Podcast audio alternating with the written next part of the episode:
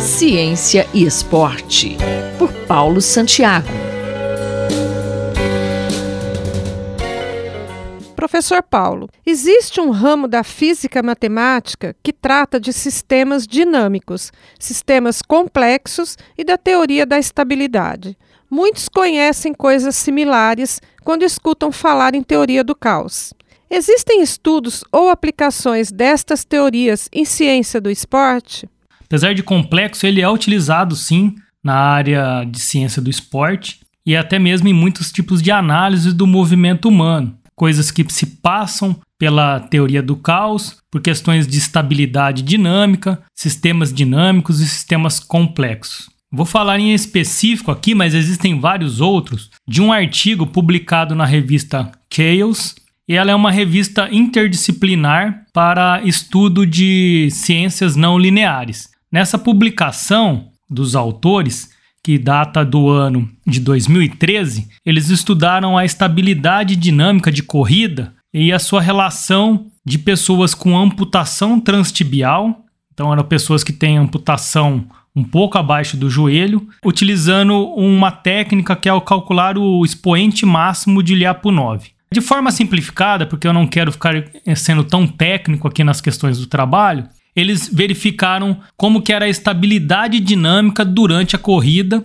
de velocidade quando a pessoa tinha uma das pernas lá amputada e que tinha uma prótese de corrida. Então, basicamente, o expoente de Lyapunov, esse expoente máximo de Lyapunov, ele dá uma ideia de você verificar o quão estável é aquele sistema. Então, a gente sabe que nessas teorias de sistemas dinâmicos, de caos, os sistemas eles tendem a ter uma certa estabilidade quando existe uma perturbação que desestabiliza esse sistema, cai para uma situação não estável em relação ao estado anterior, que a gente começa a adotar como um sistema mais caótico. Então, a amputação de um dos membros, a colocação de uma prótese, causa na pessoa uma instabilidade durante a corrida. Então, o que eles descobriram foi que a dinâmica da perna lá afetada com a prótese de corredores, eles verificaram que ela é menos estável em relação a perna que não está afetada. Então, a perna que não tem prótese, ela é considerada mais estável.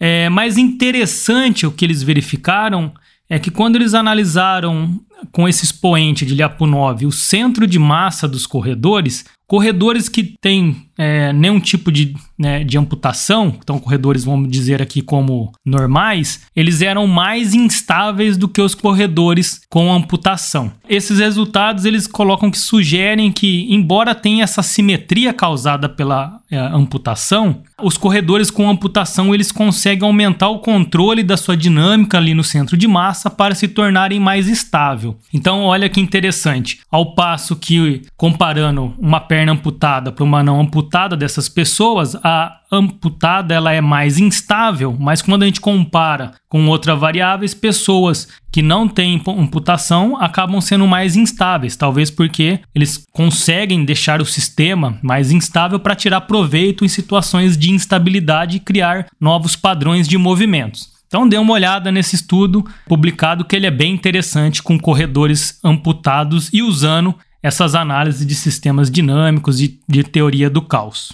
Então, podemos dizer que tudo pode ser abordado por este tipo de estudo? Eu vou ser bem direto na resposta dizendo que não. Não é porque existe uma teoria que utilize uma técnica de aplicação de expoentes máximo de Lyapunov que ela sirva para tudo. Existem muitos casos que de análises bem simples resolvem o problema. Esses tipos de análise são importantes em alguns casos para verificar dinâmica de dois times de futebol se movimentando em campo, dois jogadores de tênis, mas em muitos casos soluções simples e de certa forma direta resolvem o problema. Fique atenção aí para coisas simples que também servem para resolver os problemas. Nem sempre estudar o caos, coisas complexas, serve para tudo. Acabamos de ouvir o professor Paulo Roberto Santiago, da Escola de Educação Física e Esporte de Ribeirão Preto. Rosemary Talamone para a Rádio USP. Ciência e Esporte, por Paulo Santiago.